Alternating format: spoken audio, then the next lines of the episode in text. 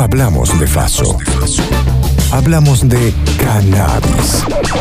Un podcast informativo que no te cuelga ninguna. 20 minutos de información en estado canábico. Desde ahora vas a escuchar No todo es humo.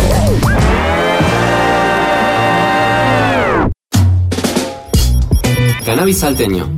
Hace mucho tiempo que venimos debatiendo, puedo decir que el Senado con su proyecto ha sido pionero, porque lo que nosotros ya manifestábamos en aquel primer proyecto que aprobábamos era la posibilidad de que particulares como las ONG puedan producir, comercializar, investigar el cannabis.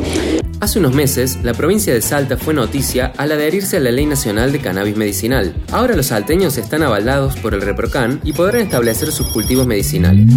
Nos reunimos con diputados y hacemos un proyecto en conjunto en el cual adherimos a la, ley y a su reglamentación y contemplamos la posibilidad de que no solo las ONG, sino también las personas individuales puedan este, cultivar cannabis. Nosotros nos adherimos a la ley, pero los principales aspectos de la reglamentación es la posibilidad de que eh, personas individuales ONG, previamente inscriptos en un registro que se lleva al efecto y previamente habiendo acreditado eh, la necesidad del cultivo porque tienen una prescripción médica relacionada con esto, se los autoriza a poder cultivar cannabis y eventualmente a hacer el aceite de cannabis. Y también la posibilidad de que sea comercializado en las farmacias. A quien escuchaste es la senadora Silvina Vilés, que nos explica las dificultades que tiene el Estado en garantizar la producción de cannabis medicinal y es por eso que debe quedar en manos de organizaciones civiles, empresas y personas particulares la labor de producir esta medicina. Y el Estado ha demostrado en todo este tiempo que no está capacitado o no tiene interés o no, o no sé por qué no hace la producción y la comercialización. Frente a esto, muchas familias con la necesidad de contar con el aceite empezaron a cultivar de manera clandestina, con todo lo que ello significa. Entonces, lo que esta ley viene a hacer es sacar de la clandestinidad a toda esa familia, a todas esas mamás y permitir que terceros como las ONG puedan invertir y puedan producir, investigar y comercializar el cannabis medicinal. No siempre estamos hablando del cannabis medicinal. En ese sentido, a fines de octubre, la provincia de Salta y el Ministerio de Salud de la Nación autorizaron un proyecto de cultivo de cannabis con fines de investigación médica y científica en un predio de 250 hectáreas localizado en Cafayate. El cultivo estará a cargo de la empresa privada Compañía de Investigación y Desarrollo Sociedad Anónima, relacionadas a la industria vitivinícola de la bodega Lavaque. En palabras del senador provincial de Salta, Sergio Saldaño, nos enteramos de más detalles. Me interesa como legislador, antes que nada, conocer cuál es el proyecto. En teoría no, no llegó todavía a, nuestras manos. Sé que es una buena intención del señor gobernador a nivel nacional, porque si bien sabemos que las presentaciones se hicieron en el Ministerio de Salud, eh, de a poco nos vamos enterando cuál es eh, el accionar o la situación en particular, digamos, de, este proyecto. Es por eso que a través de la Cámara de Senadores estoy haciendo una solicitud de pedido informe para hacer una ciencia cierta cuál es la proyección de esto, ¿no? al margen de que todo todo lo que quiera aportar a cualquier pueblo y que lo ayude a crecer eh, sea bienvenido, ¿no? Pero tenemos que saber cuáles son los lineamientos, las normativas, las intenciones, los pros y los contras, como para poder emitir eh, una opinión al respecto, ¿no? De a poco nos vamos enterando de estas situaciones y de seguro en el transcurso de la semana vamos a tener novedades también al respecto, ¿no? Si, si esto bien concebido eh, va a ser productivo para para todos, en el buen sentido de la palabra, considero que no va a haber ningún tipo de inconveniente, ¿no? A lo sumo que haya una mala interpretación, no tanto una mala interpretación teórica, sino en la, en la cuestión práctica. Fuma tranquilo. Nosotros te actualizamos el minuto a minuto. No todo es humo. Festival Internacional Cine Canábico del Río de la Plata. Hola, ¿cómo están? Soy Ezequiel Tronconi y los quiero invitar al FIC, al Festival Internacional de Cine Canábico del Río de la Plata, que va a transcurrir entre el 15 y el 20 de noviembre en Montevideo. Eh, voy a estar participando con la película Ojalá vivas tiempos interesantes de Santiago Van Damme, en la cual tuve el privilegio de actuar. La programación está buenísima, va a haber películas de todo el mundo, así que ojalá nos veamos ahí. Vayan sacando sus entradas. Les mando un abrazo enorme. El cine es una de las artes que más se ha visto influida por relatar historias de personajes atravesados por el uso y abuso de sustancias. En esta oportunidad queremos contarte acerca del Festival Internacional Cine Canábico. Hola, ¿qué tal? Mi nombre es Alejo Araujo. Junto a Malena Bistrovich eh, codirigimos el Festival Internacional de Cine Canábico del Río de la Plata y estamos por empezar el lunes 15 de noviembre hasta el sábado 20 la tercera edición de este festival en la ciudad de Montevideo. El festival nació en el 2019, su primera edición en la Expo Cannabis de Montevideo, Uruguay. Y bueno, como decíamos, estábamos ya en nuestra tercera edición en esta hermosa ciudad. Y mm, después en febrero vamos por nuestra segunda edición en Buenos Aires. Eh, va a ser del 3 al 13 de febrero en la Argentina. Y estamos muy, muy, muy contentos porque el año pasado nos fue muy, muy bien y también estamos muy muy contentos de esta edición nueva que se viene en Montevideo. Alejo Araujo, productor y realizador audiovisual, nos cuenta cómo nace este espacio tan rico para la militancia canábica y qué objetivos tiene el festival. Bueno, el festival surge con una necesidad que nos parecía, un espacio que queríamos crear, que nos parecía que, hacía falta, que era el de, militar la planta desde el lado de la cultura, del lado del cine. Creemos en que el audiovisual y el cine es una herramienta de identificación muy fuerte, de, reflexión muy muy fuerte y que bueno, podíamos aportar desde ese lado, que es el lugar desde donde nosotros es nuestro oficio, digamos. Así que unimos dos pasiones como el que es el cine y es el cannabis y estamos en esta hermosa aventura que nos parece que puede aportar un montón, puede ayudar a dar un, montón de información para gente que sabe de la planta y para gente que no sabe también. Queremos, estamos como creando nuestro público y aparte también desde el lado audiovisual, desde el lado del cine, le damos mucha importancia a la calidad de las películas porque nos parece importante para, para elevar también a la planta y para para hacer este festival, un festival que esté a la altura de las, de las necesidades y de lo que se merece la planta de cannabis. En ese evento también habrá una competencia de corto y largometrajes, espacios de debate, divulgación y militancia de organizaciones canábicas, además de actividades recreativas. Los invito a todos y a todas a que busquen más información en nuestra página que es eh, www.fic.ar. FIC es con 2C, así que es www.ficc.ar.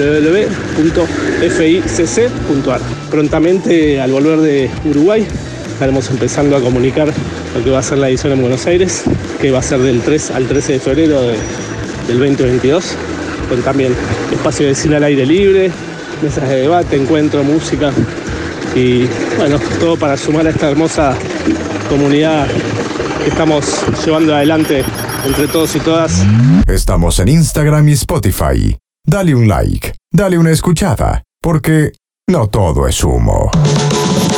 Cripto Cannabis.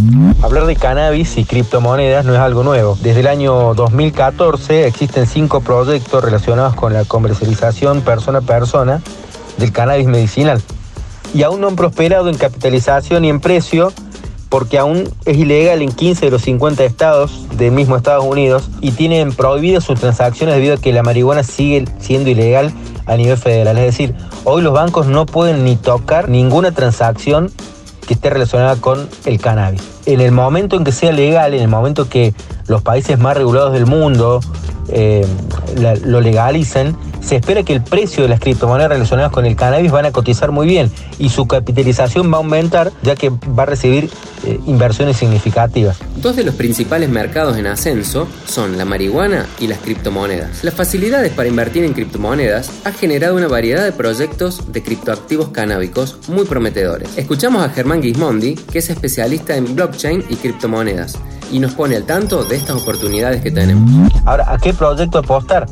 Bueno, recomiendo estudiar bien estas cinco. Eh, una se llama Potcoin, eh, otra Cannabis Coin, después tenemos Dopecoin, así se escribe, Hempcoin y Canacoin. Todas están listadas en una página que se llama CoinMarketCap, donde podés entrar, ver el proyecto, ver la evolución del precio a lo largo de los años, ver la capitalización y estudiar un poco el equipo que está detrás de esto, que sea serio, ¿no? A partir de esto, bueno, después de este análisis y estudio, uno puede apostar y comprar algunas de estas criptos. ¿Cómo se compra? En esta misma página, recuerden, coinmarketcap.com, vas a ver los exchanges o las casas de cambio que te aceptan Bitcoin o Ethereum o Tether ah, para que vos con ese par puedas comprar esta cripto y esperar que en algún momento aumente de precio. Tengamos en cuenta algo, hay una especie de fiebre con las criptomonedas. Hoy todos quieren tener una y basar su proyecto en una criptomoneda que sea el nuevo Bitcoin, el, Bitcoin Killer. Ahora, solamente va a triunfar la que ofrezca una solución y genere confianza entre los compradores. Toda inversión que hagamos en criptomonedas tiene que estar basada en un estudio del proyecto, un análisis de los procesos de legalización en Estados Unidos y en la confianza de que la cannabis se transformará en un commodity en el mediano plazo. Y lamentablemente todos dependemos de cómo vea Estados Unidos eh, la legalización del cannabis. Hay eh, una fuerte movida al respecto. Este gobierno demócrata, como siempre, son los que son más propensos a regularla. ¿A qué voy con esto? Dentro de poco, cuando se legalice, no solamente los bancos van a poder hacer muy buenos negocios con el cannabis, sino que estas criptomonedas que de alguna manera están respaldadas en la comercialización del, del, cannabis, o incluso algunos que tienen la trazabilidad del cannabis a través de su blockchain, van a poder eh, tener en alguna medida incidencia en el precio de la cripto. Entonces, si uno la compró cuando está muy barata ahora, tal vez poniéndole 100 o 200 dólares y te podés hacer una buena diferencia. Porque no todo es humo. Ahora, noticias. Para que tengas en cuenta. Cannabis en la nueva constitución chilena. A ver, acá existen fallos de los tribunales superiores de justicia, estamos hablando de la Corte Suprema, el cual señala con claridad que es un principio general, que más allá de las autorizaciones administrativas que pueda dar o no un funcionario, que por lo demás eh, depende de la voluntad del gobierno de turno, y de esa perspectiva se encuentra de alguna manera eh, con lo que tiene que ver con la despenalización en general, ¿no? De lo que tiene que ver con el cultivo y consumo de marihuana o de derivados del cannabis. La verdad es que eh, estos fallos han señalado que si no hay un peligro concreto, real, una lesión a la salud pública, que es el denominado bien jurídico que se protege, la verdad es que esto no puede ser criminalizado. ¿no? Y, y, ese es el tema. Pero acá hay un problema de, eh, yo diría que no solamente legal, ¿no? porque eh, el caso de, eh, que estamos conversando va más allá de lo legal, tiene que ver con los usos y prácticas de nuestras policías, de los fiscales y de los operadores del sistema de justicia criminal. El pasado octubre se cumplieron dos años del histórico estallido social de 2019 en Chile y está comenzando el proceso para redactar su nueva constitución. Esta deberá asegurar un marco de libertades personales y de derecho a la salud que abriría la puerta para avanzar en la despenalización de la cannabis. Uno de los objetivos principales de cualquier proceso eh, criminal, quizás el objetivo de un proceso criminal en una democracia, es que se esclarezca la verdad de lo que sucede. Pero acá la verdad que para muchos el objetivo del proceso penal es meter la mayor cantidad de gente presa. Y eso es un error y una distorsión absoluta. Escuchamos al abogado y candidato a constituyente Mauricio Daza, quien condenó la persecución criminal del consumo de cannabis en cualquiera de sus formas, al asegurar que la marihuana ha demostrado ser una sustancia que no atenta a la salud como otras drogas. Este sistema son ellos, entonces tampoco confundirse en eso. Y el tema de las prisiones preventivas es un problema que también es un poco más general.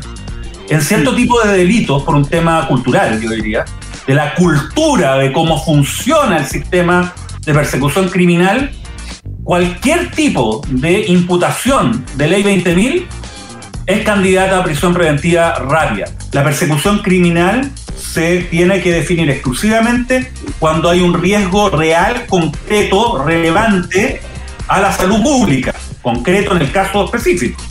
Y si no lo hay, entonces no hay espacio para que esta conducta sea criminalizada. Y en el caso además de eh, cultivo medicinal, la verdad que esto está absoluta y expresamente permitido. Yo espero que la situación que hemos conversado se pueda corregir y tengo la convicción. El candidato aseguró que el Estado debe enfocarse a enfrentar el crimen organizado relacionado a otro tipo de drogas, en tanto que invita a mirar las experiencias regulatorias de otros países. Y eso hay que ver lo que están haciendo países que también han tenido una tradición muy vinculada a la lucha en contra de las drogas, entre comillas, ¿no? Como Estados Unidos. Hemos visto lo que ocurrió en Washington, en California, ahora hace algunas semanas en Nueva York, donde derechamente se ha permitido y se ha autorizado el uso incluso para fines recreativos del cannabis. Otro candidato a la Convención Constitucional de Chile es el doctor en biología molecular y especialista en cannabis, Fernando Sepúlveda. El proyecto de, de la parte industrial es que la industria siga creciendo y, y llega un boom que todavía no ha llegado. Nosotros estamos apoyando esa idea, en el fondo queremos, queremos que Chile sea un país cañamero. Y también a, a la mano de eso van a haber iniciativas medicinales, ¿no es cierto? Ya las hay. La proyección es que todo siga mejorando en ese sentido.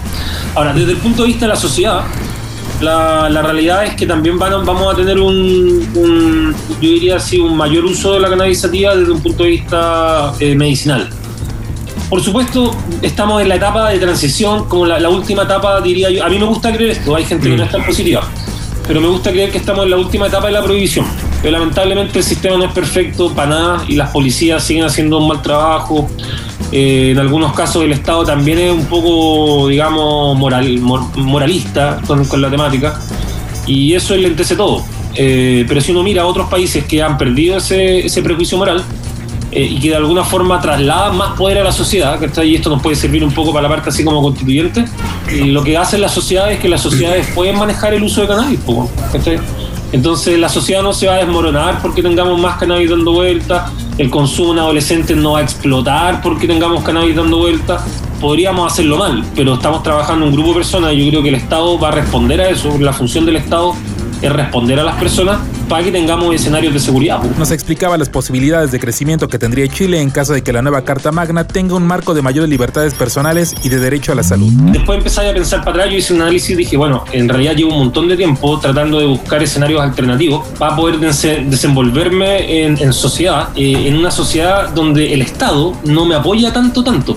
¿Cachai? Yo lo desde un punto de vista individual. Y el siguiente paso es darte cuenta que esto que te pasa a ti no te pasa solo a ti, le pasa en realidad a millones de personas, porque en el fondo tenemos una sociedad que, que bueno, por un lado es patriarcal, es autoritaria, es paternalista, fondo un Estado que se mete en tu cuerpo, un Estado que, que, te dice la vida que tienes que vivir, cuando tú en esencia no estáis alterando nada, no estáis vulnerando ningún derecho de nadie por el hecho de ser usuario de cannabis. El candidato está convencido de que la sociedad chilena está preparada para encarar esta nueva etapa de realidad política y es una excelente oportunidad para el crecimiento de su país en todos los aspectos. Yo espero que, que los prejuicios en general eh, disminuyan hacia el marihuanero en su forma clásica de, de, decirlo. Y eso tiene que ver mucho con, con, un prejuicio de años setentero, en el cual crecieron muchas generaciones. Y yo espero que en el fondo de aquí a 15 años más, si volvemos a ese ejercicio de proyectarnos el tiempo, yo creo que vamos a tener una sociedad mucho más, más madura. Espero para, llegar a eso y que cuando seamos viejos podamos ir a una plaza, digámoslo así, a fumando un porro tranquilo, Ignacio. Tenemos que, en esencia, trabajar para que el Estado tenga una sociedad donde se respetan los derechos de las personas. No todo es humo. Cannabis veterinario. Mi nombre es Luis Roberto Aliaga, médico veterinario de la provincia de Córdoba, matrícula profesional 3270. En mi consultorio realizo el acompañamiento en terapias con cannabis medicinal. La planta de cannabis posee cannabinoides como el THC, el CBD, el CBN y otros cannabinoides, y los mamíferos contamos con receptores para dichos cannabinoides. En la práctica diaria profesional uso el cannabis para tratamientos de epilepsia refractaria, problemas de conducta y otros problemas del sistema nervioso central, como también para tratamientos del dolor crónico, como patologías eh, osteoarticulares, patologías, musculares y también en acompañamientos de patologías oncológicas eh, terminales con excelentes resultados y siempre bajo supervisación y acompañamiento de un médico veterinario. Ya sabemos que la cannabis medicinal es una herramienta estupenda para muchos tratamientos en medicina humana. Y los últimos estudios en humanos y animales confirman que la misma medicina que se usa en humanos puede usarse perfectamente en nuestras mascotas. Eh, nosotros, pues evidentemente somos animales, los animales humanos y los animales no humanos, digamos que tenemos muchas características en común y una de estas características es que tenemos un sistema endocannabinoide. Y ese sistema endocannabinoide está en la mayoría de animales que se han estudiado, que han sido bastantes, digamos que básicamente se llegó a la conclusión que está en todos los cordados y algunos animales no cordados, o sea, que tengan columna vertebral. De allí hacia adelante, pues las posibilidades son infinitas. Digamos que los, hay ciertos receptores en diferentes partes del, de, del organismo de los seres vivos, principalmente alojados en su sistema nervioso central, que son unos receptores que se llaman CB1 y lo nombro porque es muy importante hablando de los macro, de los, de los fitocannabinoides macro, por ejemplo el THC tiene esos receptores específicos para ellos en el sistema nervioso central, así que eso explica mucho del tema del THC en los animales y en los humanos. Y por otro lado, hay otros receptores que son receptores CB2 en los cuales el CBD, otro fitocomponente de la planta del cannabis, pues actúa muy bien. Y esos principalmente están también en el sistema nervioso central, pero también están en el músculo esquelético, en los huesos y principalmente en el sistema inmune. Así que por allí también podemos ir mirando cuáles son esas posibilidades que se pueden tener reales para este tipo de pacientes animales. Escuchábamos al doctor John Bentacourt, director científico de Betcan, Colombia, que nos contaban los principales avances en estas terapias en los animales.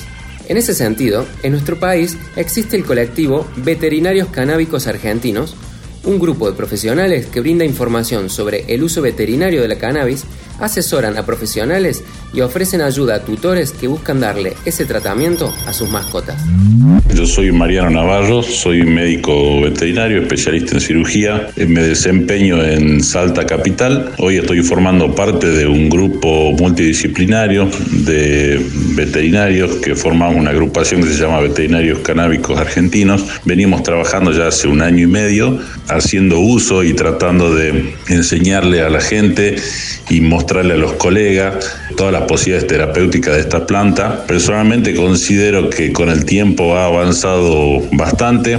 Hoy en día en la veterinaria estamos recibiendo pacientes que vienen derivados eh, ya con una patología previa y son derivados a nuestros consultorios para nosotros continuar con esa con la terapia canábica. Entonces de esa manera también abrimos la puerta a los colegas para que se acerquen y para que logremos un tratamiento eh, juntos.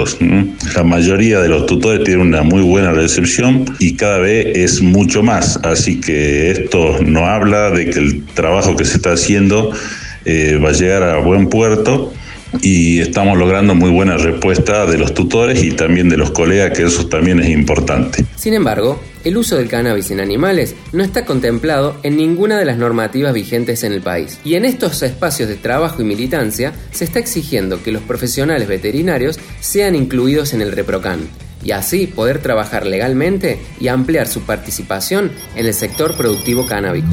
Mi nombre es Duilio Bach, soy médico veterinario de la ciudad de Rosario, provincia de Santa Fe. Pertenezco al grupo de veterinarios canábicos argentinos, que es un grupo que se conformó a principios de 2021 con la necesidad de eh, ingresar como profesionales y como y nuestros pacientes como usuarios terapéuticos de la planta de cannabis y sus derivados. Eh, nosotros somos un grupo muy federal, eh, tenemos colegas desde Jujuy hasta Tierra del Fuego, eh, todos con un mismo propósito. Eh, generamos eh, contenidos en, Instagram con vivos para informar a, la comunidad sobre el uso terapéutico de la planta y los grandes beneficios que, tienen, eh, los, que tenemos con los pacientes. También hacemos charlas informativas para los colegios de veterinarios de todo el país y estamos eh, en todos los lugares donde nos invitan, en las expo, en la Expo Cannabis de Buenos Aires, en la de Mendoza, ahora vamos a estar en la de Chaco, para que toda la población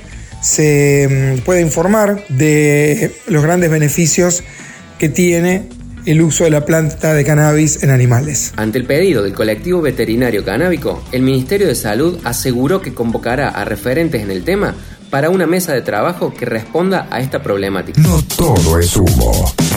El primer periodístico de cannabis. En versión podcast.